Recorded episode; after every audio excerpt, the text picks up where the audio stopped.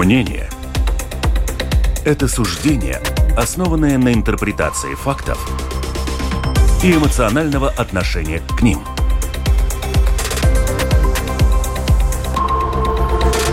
Открытый разговор с Ольгой Князевой на Латвийском радио 4.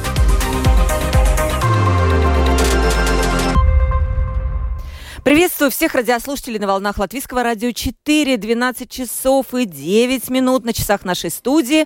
Время открытого разговора и у нас прямой эфир.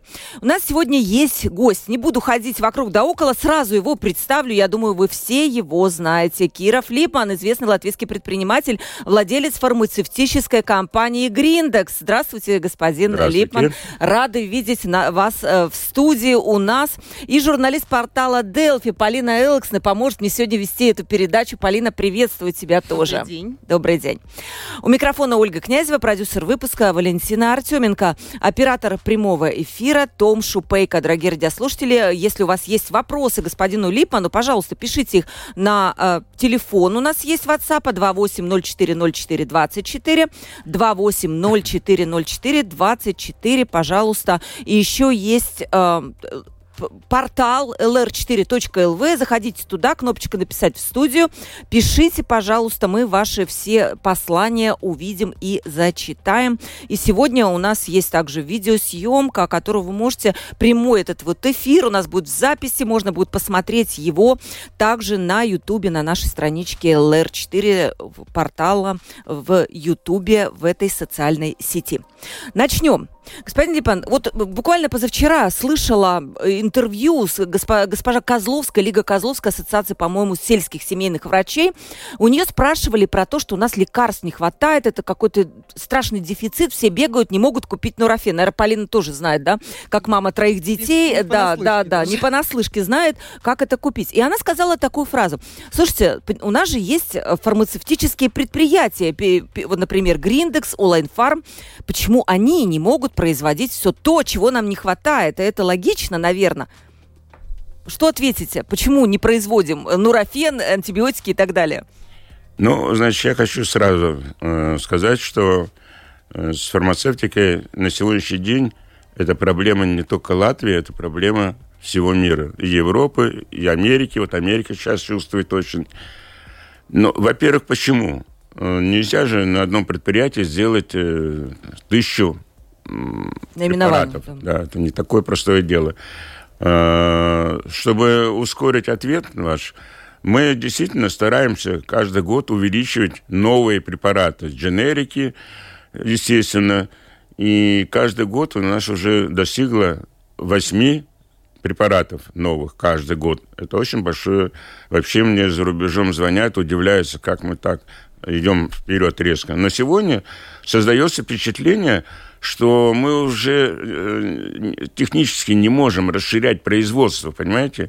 И мне нужно строить новый завод или покупать где-то в другом месте, как я в свое время купил э, словацкий завод. Потому что и сейчас наступает такой же момент. Когда я пришел в Гриндекс, оборот был 14 миллионов в переводе на евро, 14 миллионов евро. У нас в этом году план 360 миллионов. Я делал бюджет на 5 лет вперед, значит, до 25 года. В 25 году у нас э, будет 500 миллионов, полмиллиарда. Прирост очень огромный. Но я понимаю, что э, уменьшение производства тех же, значит, препаратов, да, э, связано с, это с ценовой политикой это увеличение стоимости газа, увеличение стоимости воды, увеличение стоимости света, э, зарплаты. Кстати, я хочу заметить, что э, мы значит, достигли уровня, государство достигло уровня аж 620 евро значит, минимальной зарплаты. Да. А у нас уже третий год Зарплата каждый год увеличивается, увеличивается. И в прошлом году мы закончили, самая низкая зарплата нашего работника была 1150 евро. Вдумайтесь, пожалуйста. Да, в два раза больше. Да. Это очень хорошо. При... То есть, по получается, вы считаете, на чем выгодно зарабатывать, на чем нет. И если, например, тот же нурофен невыгодно производить, то пускай его кто-то другой производит. Так я, то есть по-простому. Ну, не совсем так. Я говорю, что мощности тоже не хватает. Это одно. А второе, что ценовая политика сейчас изменилась. Э, тоже я хочу, чтобы люди понимали, что не мы устанавливаем цену. Нам надо продавать не ниже себестоимости, а уже мы продаем, э, как варим тырзницы, это значит, да. базом.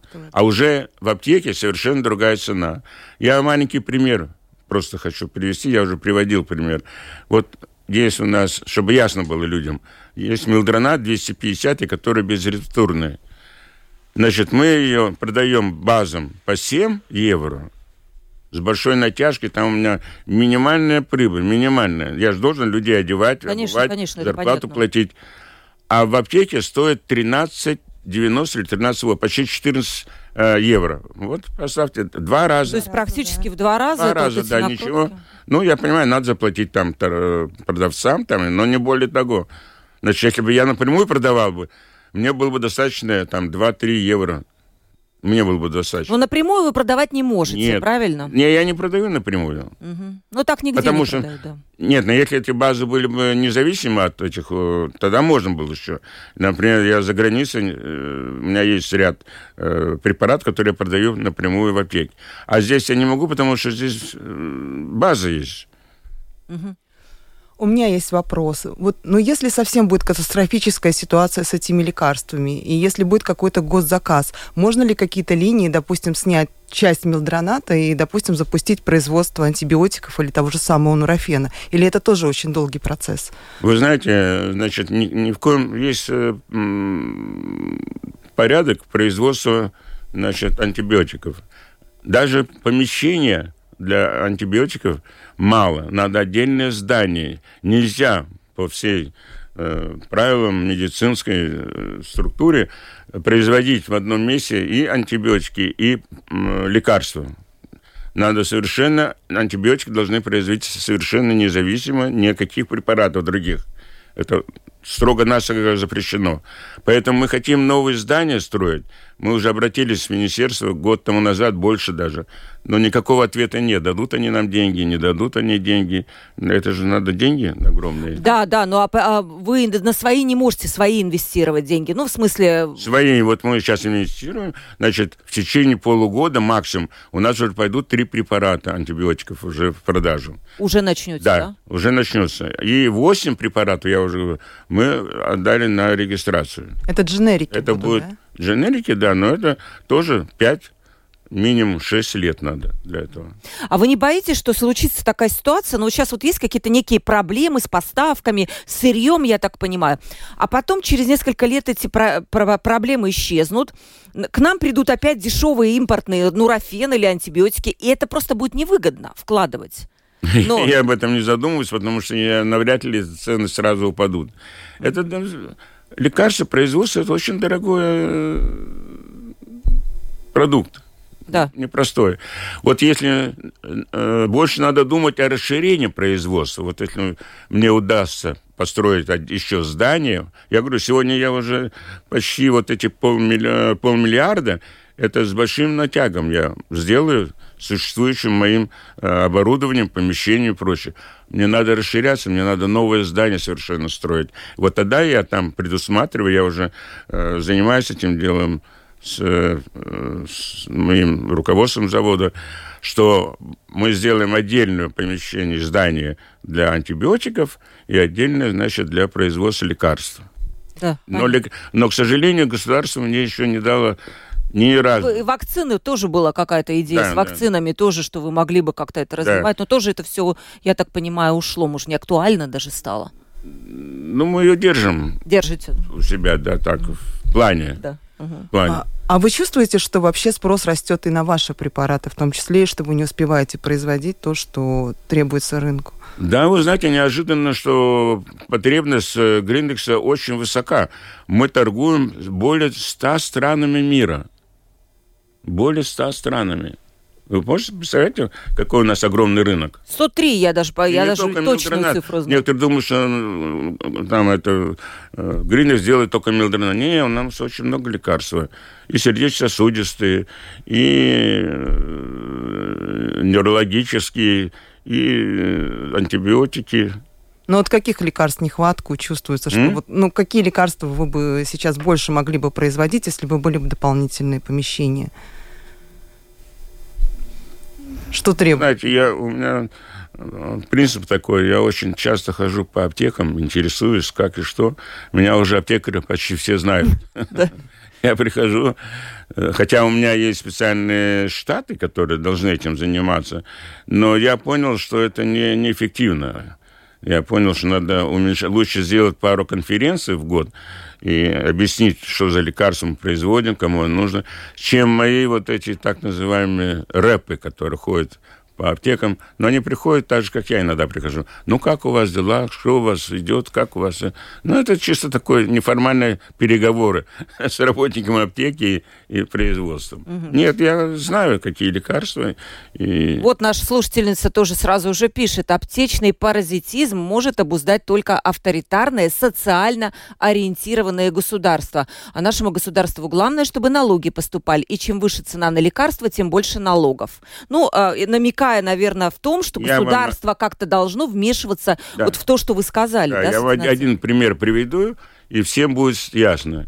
Мне за все время властвования Винкеля и последующего министра здравоохранения Павлюца. Павлюца ни разу не были на заводе, хотя все время вентили особенно. Все время трендило, что ой, цены сумасшедшие, цены большие, цены, и все это сваливали, как будто это производство. Ни разу не было на производстве. Ни разу не поинтересовалась, ни разу со мной не встретилась. Так ковид был, некогда было. И нельзя было дистанцирование социальное. Для этого не надо министра, понимаете, чтобы ковидом заниматься. Для этого есть врачи, есть э, профессора, есть... Министр – это организация производства. Всех всего. Вопрос такой э, важный. Как вообще на вашу компанию повлияла война?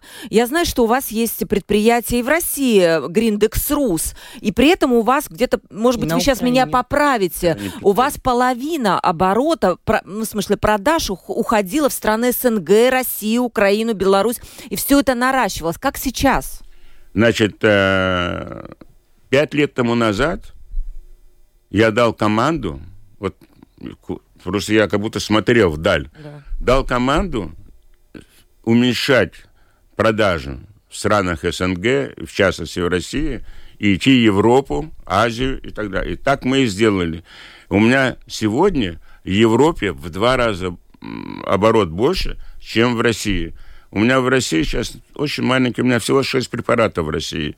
Но оборот, по сути, по всему, не все-таки большой довольно, доля продаж на ну, Россию, потому на что Украину. Э, препарат достаточно дорогой. Как, как это все? Это все упало, вот эта вот часть российская, украинская?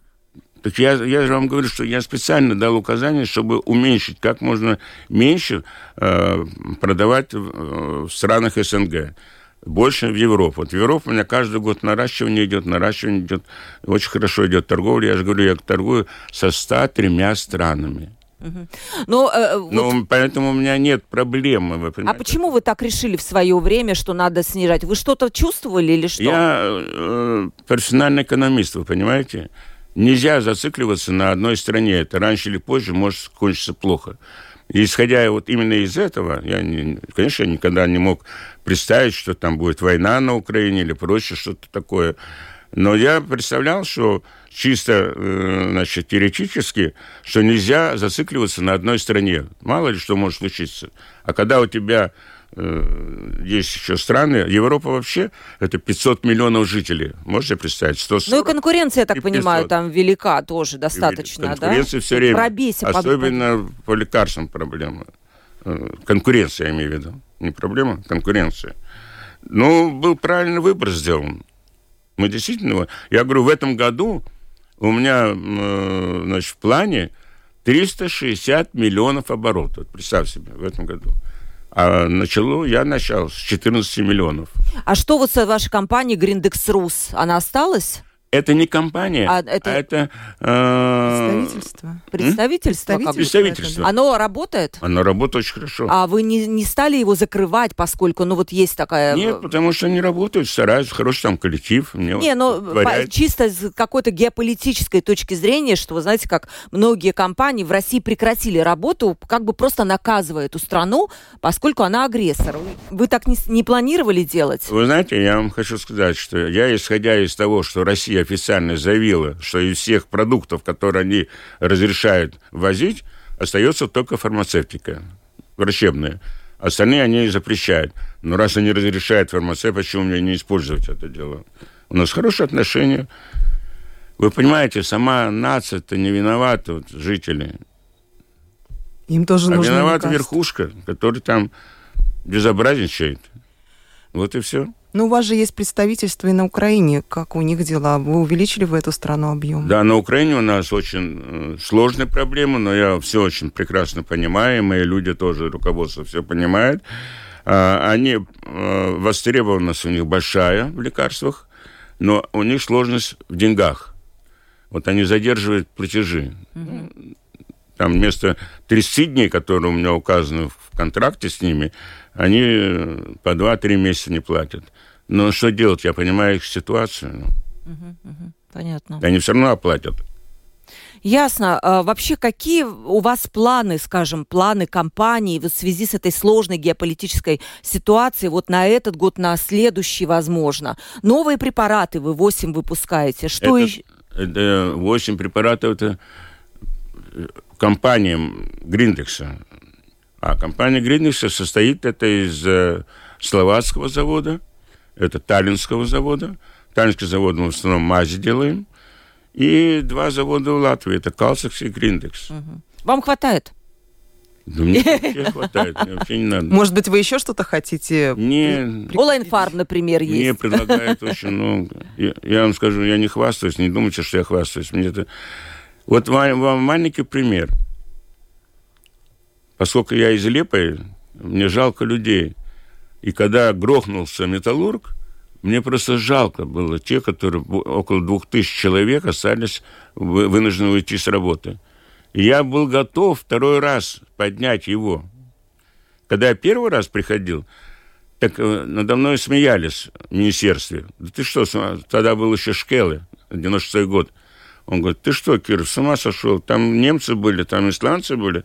Я говорю, ну давай попробую. Я поднял.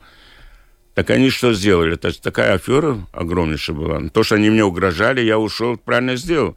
Но после этого они якобы информируют, что там э, украинцы, вот они, значит, подымут. А у меня же представительство везде, на той же Украине я дал задание проверить, что это за компания. Они засмеялись, они говорят, они кроме металлолома ничем не занимаются. То есть именно сбор металлолома, Да, да? только. То есть металлургия, они подумали, что они и в металлургии Да, смогут да. работать. А т- Я нашим, станки. я нашим радиослушателям все-таки поясню, не все знают историю с э, Лепой с Металлург. После того, как компания была закрыта, был, по 12 год, и, может быть, я ошибаюсь, через какое-то время появились украинские инвесторы, которые пытались возобновить производство на Лепой с Металлург. Даже вроде бы производство это какое-то время работало, были сокращены работники, но вот что-то пытались начать. Но, с другой стороны, все равно все это закончилось ничем. Компания потом ушла, этот инвестор. И э, Лепойс Металлург, как известно нашим радиослушателям, сейчас не работает. Его нет больше. Я за Лепойс Металлург получил трех, три звания ордена. Да, да. Орден трех звезд я получил, за металл, что его поднял. И я, мне действительно, я знал, что я его подыму, если я возьму. Но тогда во главе того же Логинова говорит, ты нам не нужен.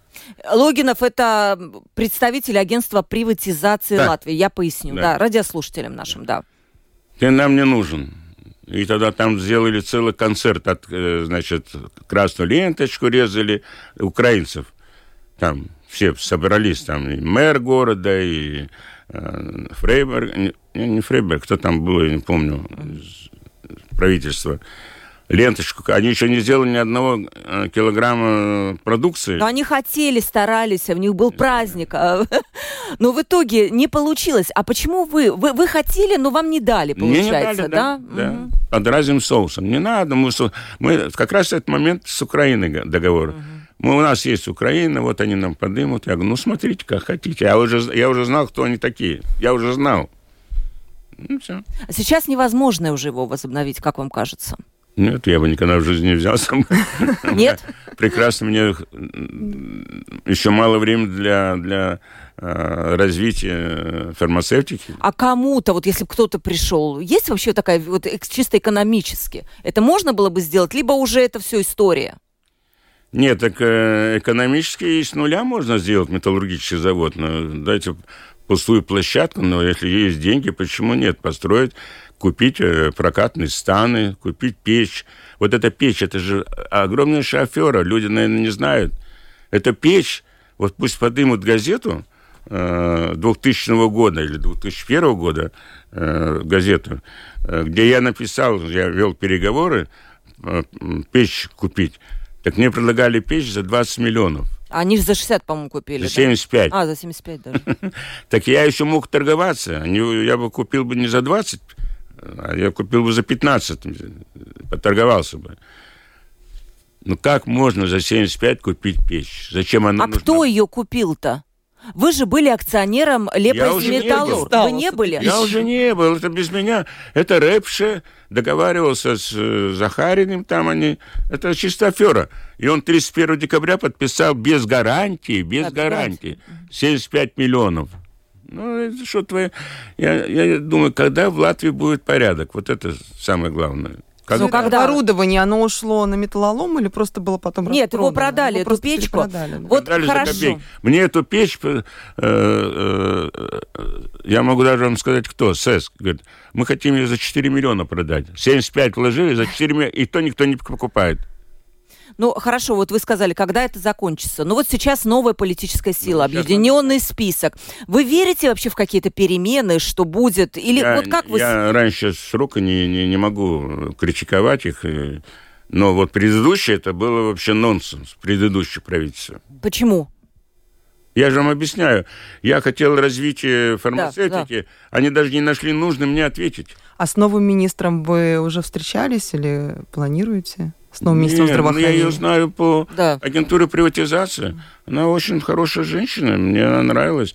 Вот то, что там Гаврилов, это э, настоящий, не зря его э, шведы выгнали из Алдериса, никто не знает, он же там валялся на, на по полу, на коленях, чтобы э, они не, не, на него не, не сказали, кто он такой.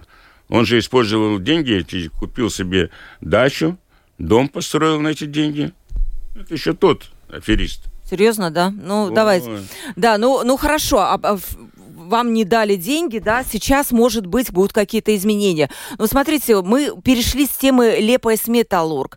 То, что в Латвии достаточно мало производства, вы думаете, вот это была какая-то недальновидная политика государства в те 90-е? И, возможно, мы сейчас не отставали бы от Литвы и Эстонии, как вам кажется? Да, да мы даже были на порядок э, выше быть эстонцев и литовцев вместе взятых. А то, что металлург, я ради хохма, конечно, это, может быть, не, не тактично будет с моей стороны, неправильно. Если во время войны немцы сохранили металлург, мы не могли сохранить металлург. Можете представить? Фашисты сохранили металлург, не разбомбили, а мы не могли сохранить его. Да мы обязаны были сохранить металлург.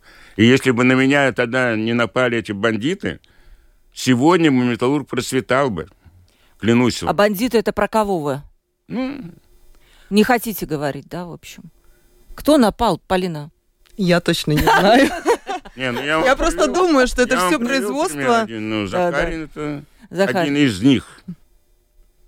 Да. Сейчас проповедуется, что все это производство старого образца, но ужасно энергонеэффективное. И, в принципе, в сегодняшней ситуации просто бы не выжило. Это, для, это только рассказываю для тех, кто ничего не понимает. Я почему тогда не купил печь, электропечь? Почему я не купил почему? за такие деньги? Потому что прокатный стан надо было в первую очередь. Ему уже 60 лет. И делали только а, несколько операций, только проволоку и там еще. А, а я предполагал купить прокатный стан. Сегодня требуется лист, я делаю лист. Завтра требуется угольник, я перестраиваю, делаю угольник. Послезавтра там трубы надо делать, я делаю трубы. А сегодня, а, а тогда мое время металлург, кроме вот этих э, пару позиций, ничего не могли делать. Ну, у вас же счета, наверное, за электроэнергию баснословные на предприятии. Вы какие-то мероприятия проводили, чтобы на как-то... Да, да. Мы очень серьезно занимаемся. Мы с Латвэнерго не подписали договор. Мы подписали совершенно с другой организацией. Мы этим занимаемся. Почему сохранился Гриндекс? Потому что мы все правильно сделали. Во-первых, даже вот период э, вируса вот этого, ковида-19, мы же каждый день, человек приходил на работу, в первую очередь мы его проверяли. Угу. Мы занимались очень серьезно. Не просто, не просто так само по себе работало. Мы все время контролировали состояние рабочих, мы все время контролировали, э, контакт держали с нашими представителями. Мы все время... Э, я даже ездил, хотя это очень опасно, меня все время предупреждали. Сейчас я уже не езжу, конечно, уже долгое время. Ну, мы по Зуму там переговоры ведем, ежедневные там у нас связи с представителями. Но для этого надо поработать было. Мы сохранили завод, вы понимаете? Могли, могло тоже рухнуть все. Почему могло рухнуть? Во время ковида? Да. Наоборот, мне кажется, фармацевтических компаний все шло в гору и в рост. Да, но цены, вы понимаете, вот мы говорим о ценах. Цены же все менялось. Угу. Мы же говорим о ценах. А у меня не только зарплата э, заморожена была на тот период. Я, наоборот, шел вперед. Каждый год у меня прибыль, я с этой прибылью увеличиваю зарплату, увеличиваю зарплату. А вы пользовались господдержкой в тот момент? Когда... Господдержкой пользовались? Нет, у меня господдержка ни, ни разу не, не помогала ни в чем. Как не помогают вам, господин Липман, Не да? на производство не дают. Не на производство не дают никуда. Помогает?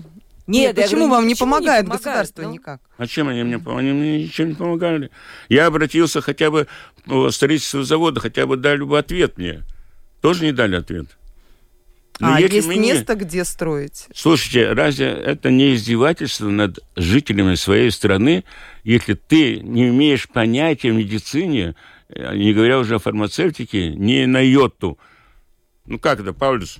Министр здравоохранения, это издевается над, насмешку над людьми, вы понимаете? Насмешка. А вы думаете, что они должны быть с отрасли обязательно? Обязательно. Но да. Менгельсоны тоже не, не, да. не имеют отношения к отрасли, да?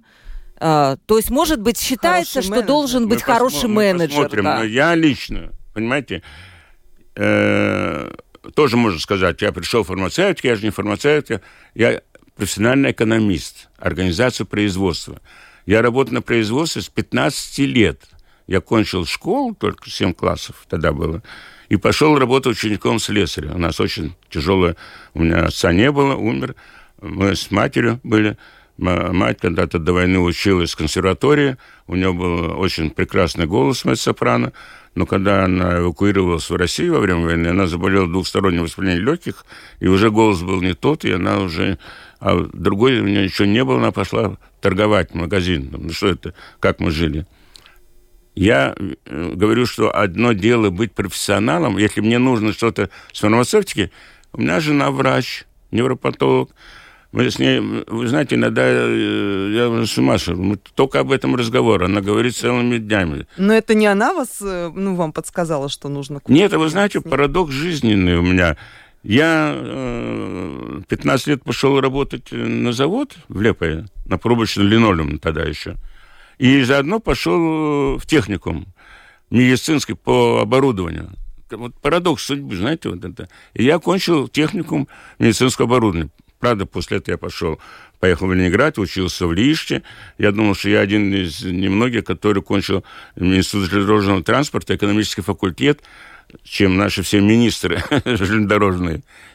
И после этого я там э, кончил экономический, там диссертацию делал угу. в Ленинграде.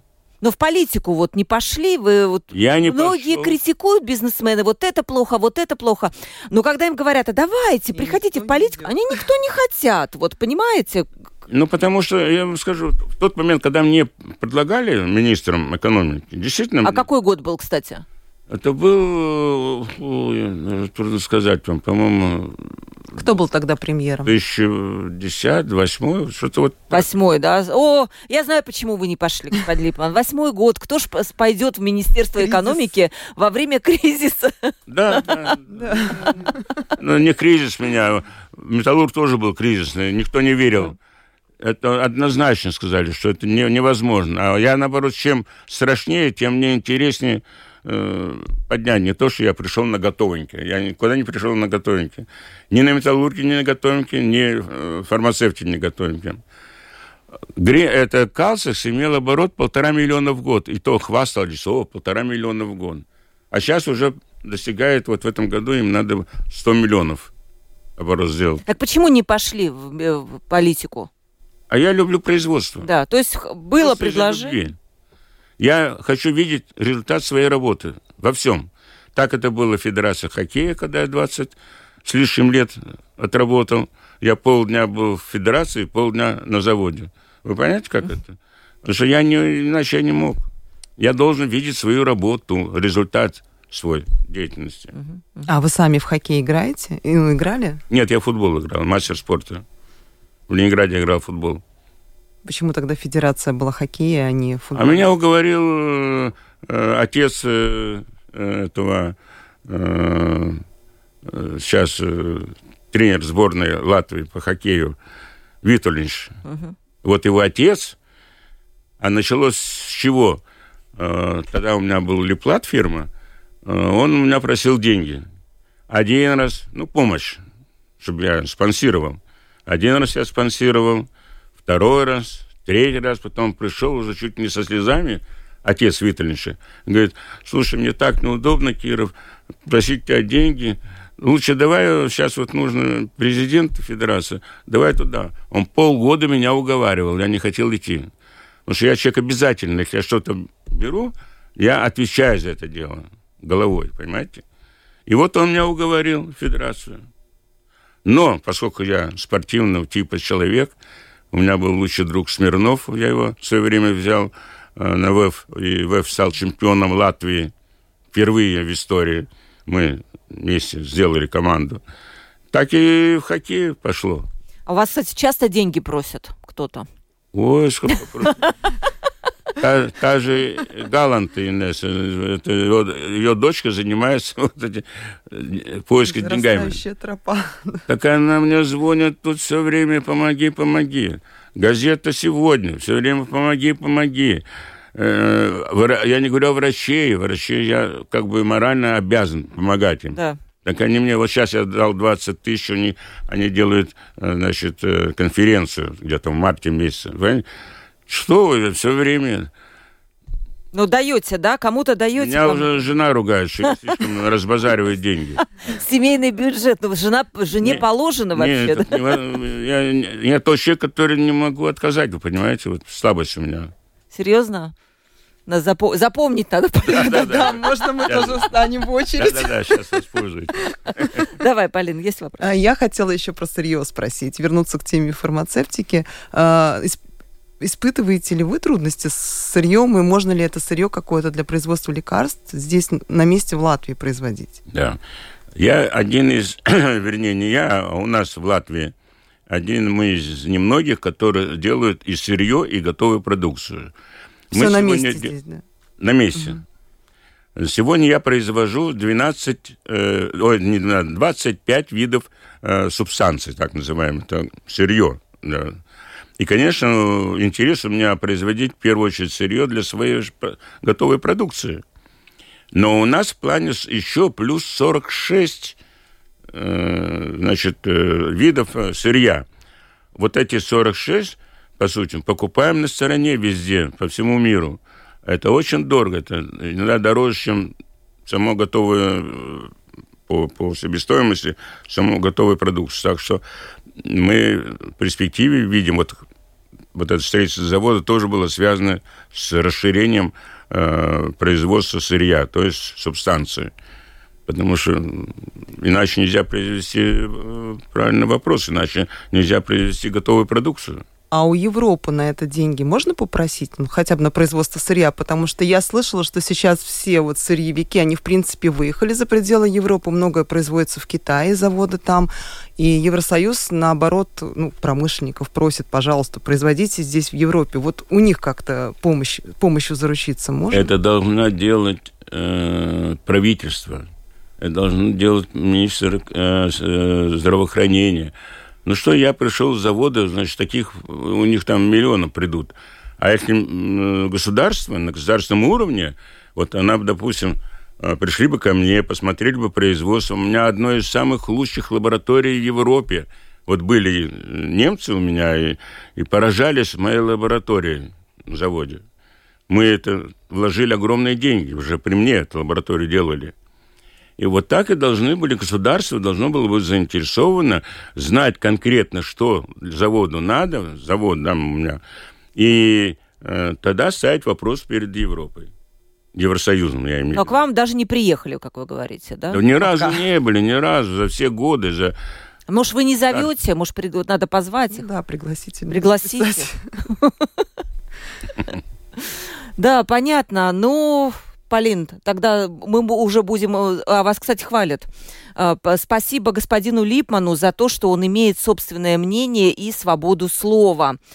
А, потом очень много вам пишут именно слова приветствия. Уважаю вас, Константин пишет, за ваш ум и достоинство по сравнению с тем, кто управляет государством. Вы молодец. Вот таких вот хотят видеть э, наши слушатели. Да. Да.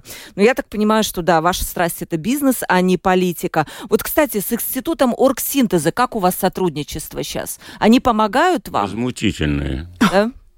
Они таки должны были новую продукцию создавать.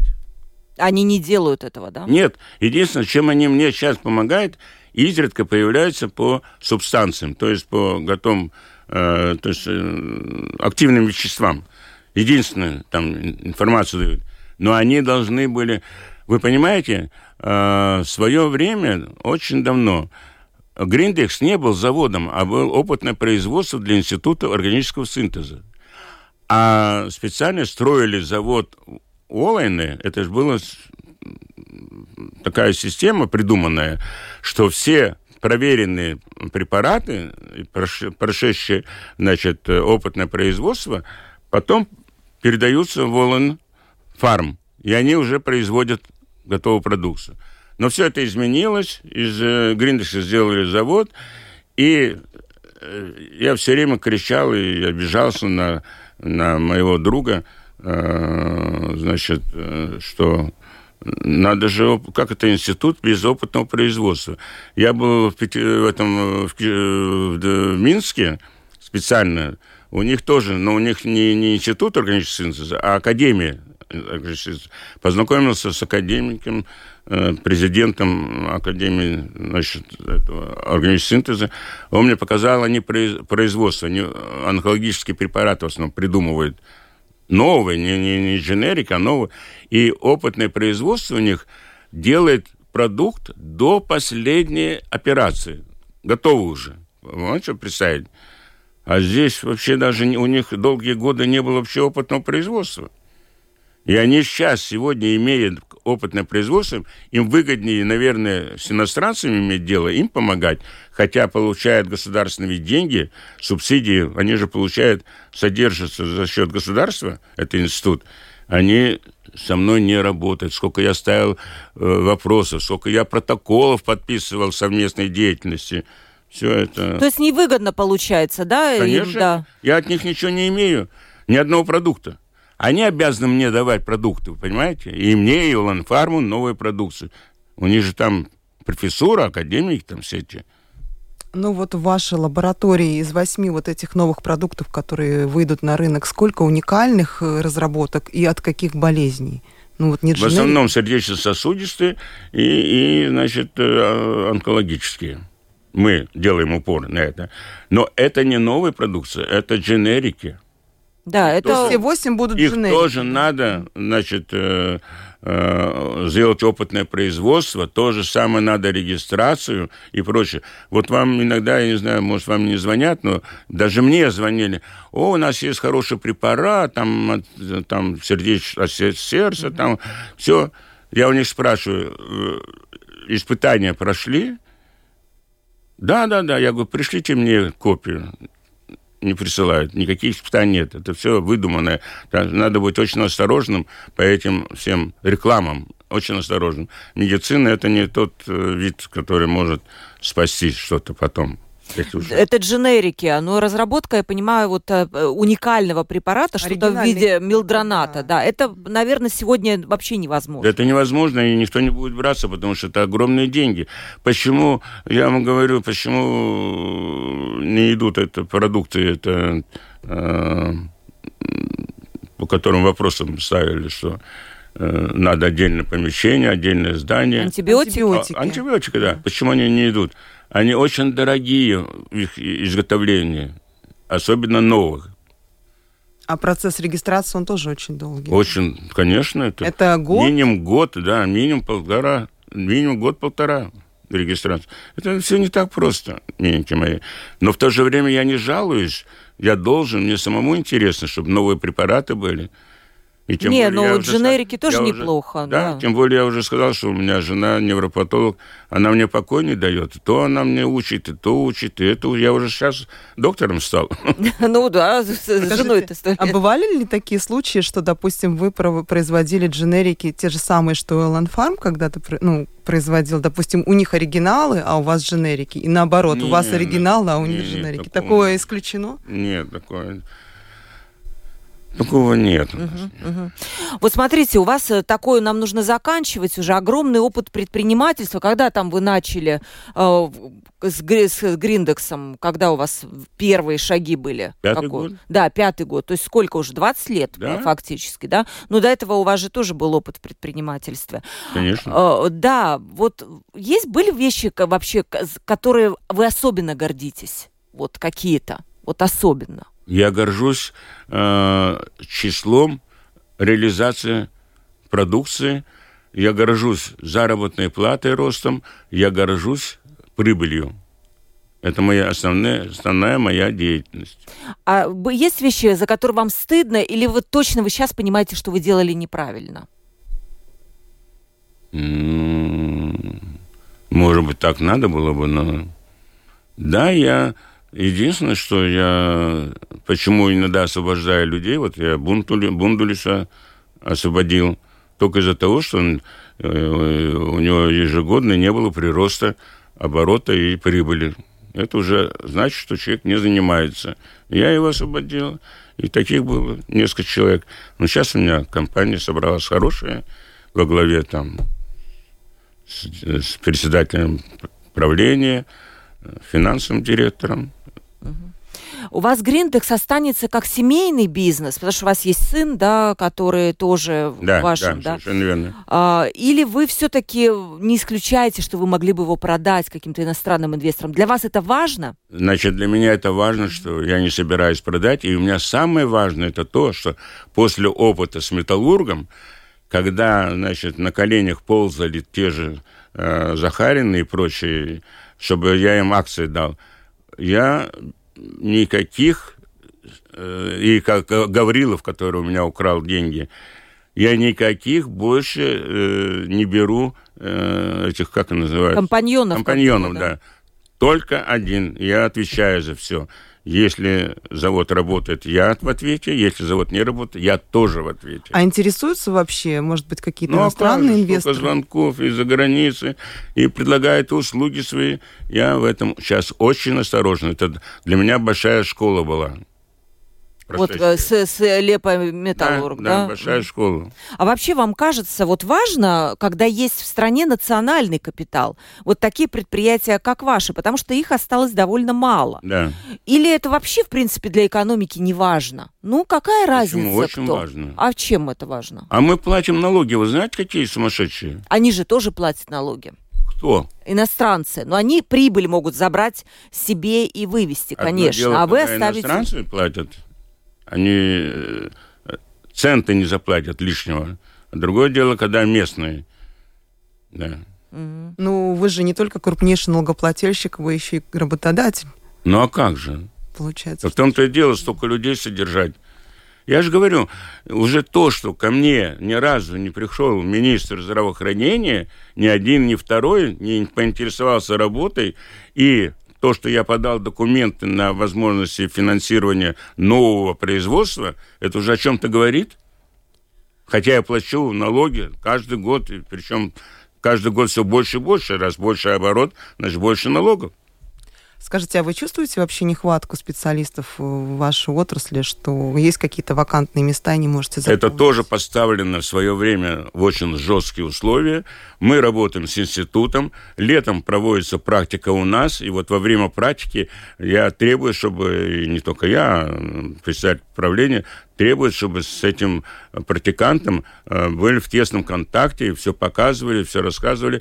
И я вам скажу больше того, что после этой практики человек остается на, на Гриндексе. Не То есть все, нет такого, что они за, за границу уезжают, не там ну, уезжают за границу, конечно.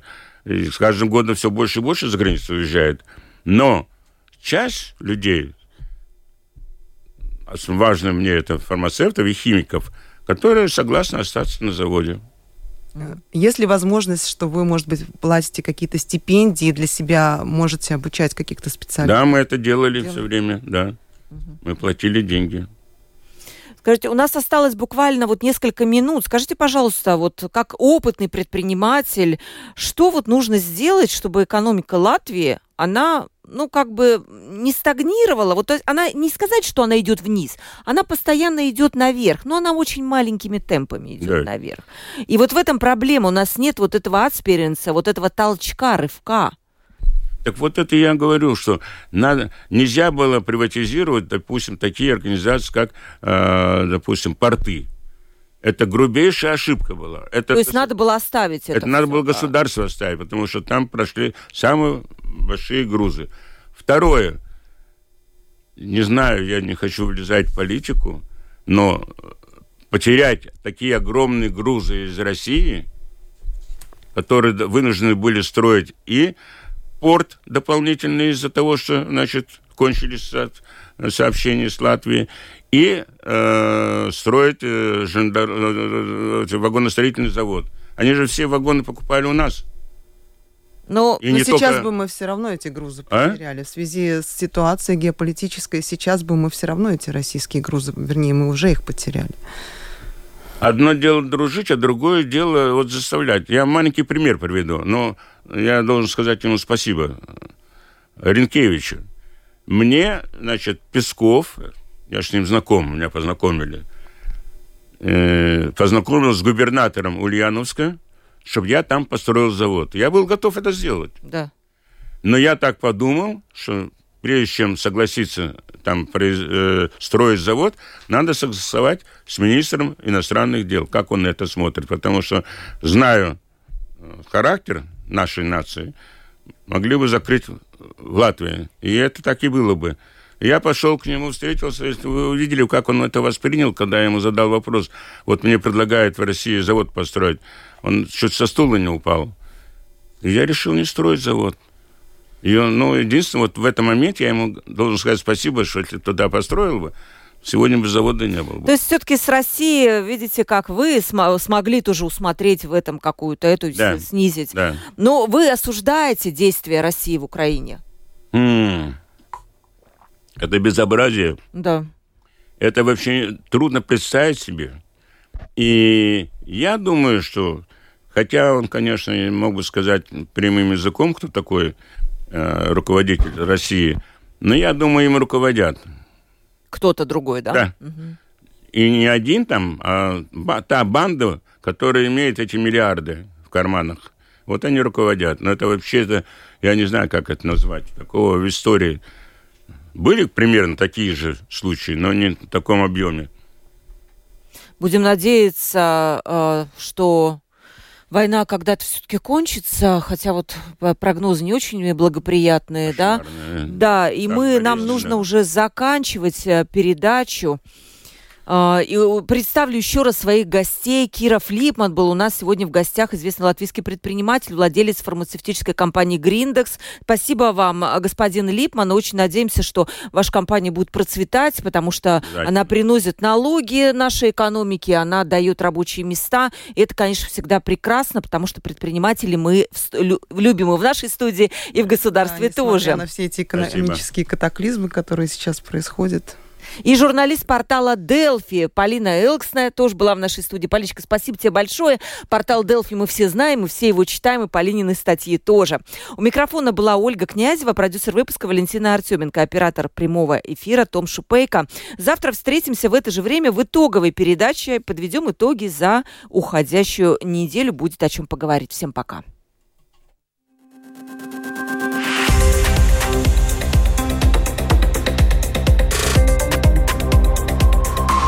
Открытый разговор. Площадка для обмена мнениями по самым важным темам с Ольгой Князевой на Латвийском радио 4.